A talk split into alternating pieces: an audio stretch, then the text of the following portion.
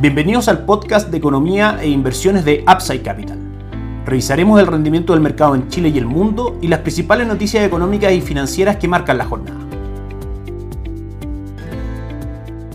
Muy buenos días, ¿cómo están ustedes? Jueves 21 de septiembre de 2023, soy Ramiro Galeano, fundador de Upside Capital. Les doy la bienvenida a otra edición más de mercados en Upside Capital. Comenzamos el podcast del día de hoy comentando la que sin lugar a dudas es la noticia más importante de la semana, la reunión de política monetaria el día de ayer de la Reserva Federal, las conclusiones de la misma y por supuesto los efectos que se están presentando las cotizaciones de los activos de las plazas bursátiles alrededor del mundo. En primera instancia, respecto a la decisión misma de tasa de política monetaria, no hay sorpresas, la mantienen en el rango entre el 5.25 al 5.5%, tal como lo esperaba el mercado, donde sí vienen algunos cambios en las proyecciones económicas de la Reserva Federal respecto a distintas variables macroeconómicas que pasamos a revisar la mediana de cada una de ellas esperadas para los años 2023, 2024 y 2025. Por supuesto, la comparación con la proyección de estas mismas expectativas y proyecciones realizadas en el mes de junio. Si nos vamos a primero las buenas noticias, tenemos un mayor crecimiento esperado para Estados Unidos para 2023 y 2024 respecto a lo que la Fed proyectaba en junio, que proyectaba un 1 y un 1.1% para 2023-2024. Ahora proyecta un 2.1 y un 1.5% y mantiene las proyecciones de crecimiento para el 2025 en el 1.8%. También una buena noticia, la tasa de desempleo de Estados Unidos marca un descenso en sus proyecciones si bien en las proyecciones de junio se esperaba un 4.1 y un 4.5%, ahora se espera un 3.8 para 2023 y un 4.1 para 2024. Exactamente las mismas proyecciones para 2025. Se esperaba un 4.5%, baja al 4.1%. Eso respecto a la actividad económica y la tasa de desempleo. Sin embargo, las mediciones de precios y estimaciones de tasa de política monetaria no son buenas noticias para los mercados. En primera instancia, el índice PCE, el indicador favorito de la Reserva Federal para mirar el comportamiento de la inflación en Estados Unidos, sufre un aumento en sus proyecciones. Se esperaba que la mediana en el mes de junio fuera del 3.2% para el año 2023, eso sube al 3.3%. Mantiene las proyecciones en el 2.5% para 2024 y aumenta las proyecciones también para el 2025 del 2.1 al 2%. Y el foco estaba puesto justamente en las proyecciones de tasa de política monetaria, donde mantuvo que este año proyecta la mediana en el 5.6%, es decir, evidentemente la Reserva Federal está diciendo que va a venir una alza de tasas más de 25 puntos base de aquí a que termine el año. Y si bien las proyecciones para 2024-2025 siguen siendo menores que las de 2023, que es algo que se mantiene, son mayores a las proyecciones de junio. Es decir, si en junio se estimaba una mediana para el año 2024 del 4.6% respecto a tasa de política monetaria, ahora se estima una del 5.1%. Y si para 2025 de junio se estimaba una proyección de tasa del 3.4%, ahora se estima una del 3.9%. De manera que claramente es un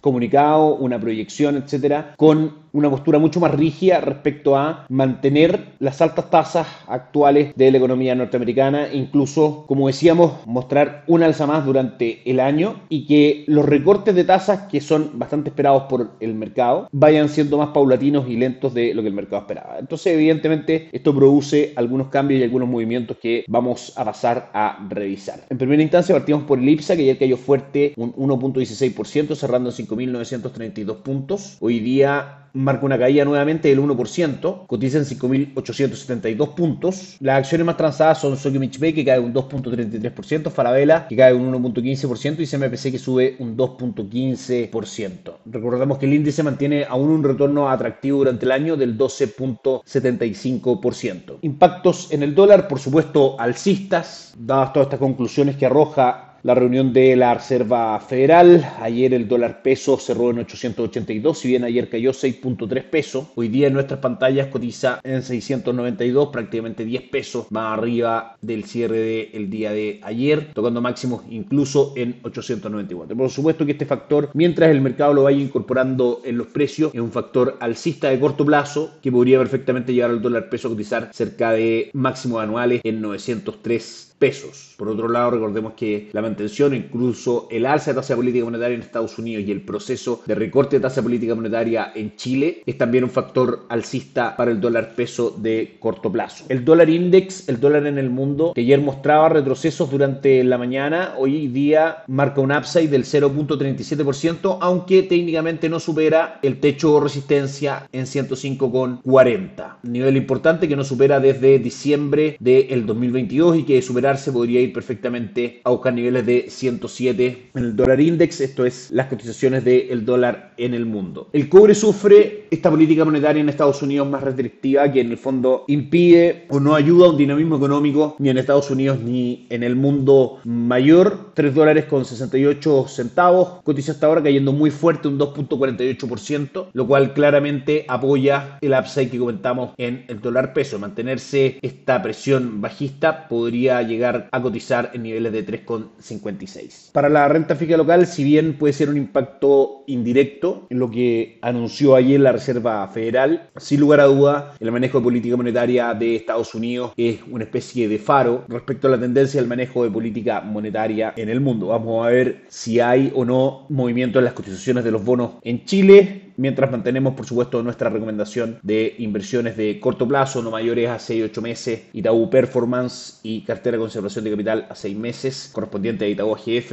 y a Principal AGF, y para posiciones un poco más largas, fondos que aún tienen mucho por expandirse en cuanto a retornos en este contexto de caída de tasa de política monetaria, fondo dinámico por parte de Itaú, el mejor fondo en su categoría en los últimos 10 años, con retorno anual del 5.45% y carteras de conservación de capital a 18 26 meses por parte de Principal AGF, con retorno del 6.42 y del 4.72%. Ayer, por supuesto, fue un mal día para los tres principales índices bursátiles de Wall Street. Dow Jones cayó un 0.22%, S&P 500 un 0.94% y Nasdaq un 1.53% después de recibir esta noticia. En cuanto a calendario económico, el día de hoy destaca desde Estados Unidos nuevamente buenos datos en cuanto a peticiones semanales por subsidio de desempleo que confirma un poco lo que hemos hablado tantas veces. Estados Unidos hoy en día está presentando buenas cifras macroeconómicas y descenso en sus mediciones de inflación o crecimiento de las mismas en línea con lo que el mercado espera. Sin embargo, lo que la Fed en el fondo trata de comunicar al mercado es que ve que todavía esta actividad tan fuerte y estas tan buenas condiciones de la economía en Estados Unidos puedan ser una presión inflacionaria de mediano a largo plazo para los precios. Se va a conocer también el índice manufacturero de la Fed de Filadelfia, que si bien se esperaba una caída del menos 0.7%, este cae un 13.5% y las ventas de vivienda de segunda mano muestran un crecimiento menor a lo que el mercado esperaba, cifras como decíamos referidas a Estados Unidos. Por último, los mercados alrededor del mundo reciben las conclusiones de la reunión de política monetaria de la Reserva Federal de la siguiente manera. Mal retorno de las bolsas en Asia, el Nikkei 225 de Japón cayó un 1.37, el Hansen de Hong Kong un 1.29 y el índice de Shanghai un 0.77%. En Europa la jornada también es negativa, cae fuerte el Eurostock 600 un 1.08%, el DAX alemán un 1.18%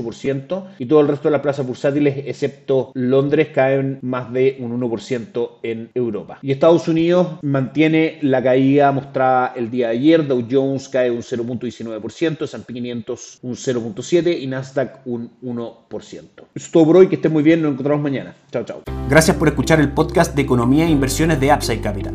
Te invitamos a visitar nuestro sitio web www.upsidecap.cl y contactarnos para brindarte una asesoría objetiva, sin sesgo y con una mirada global para tus inversiones.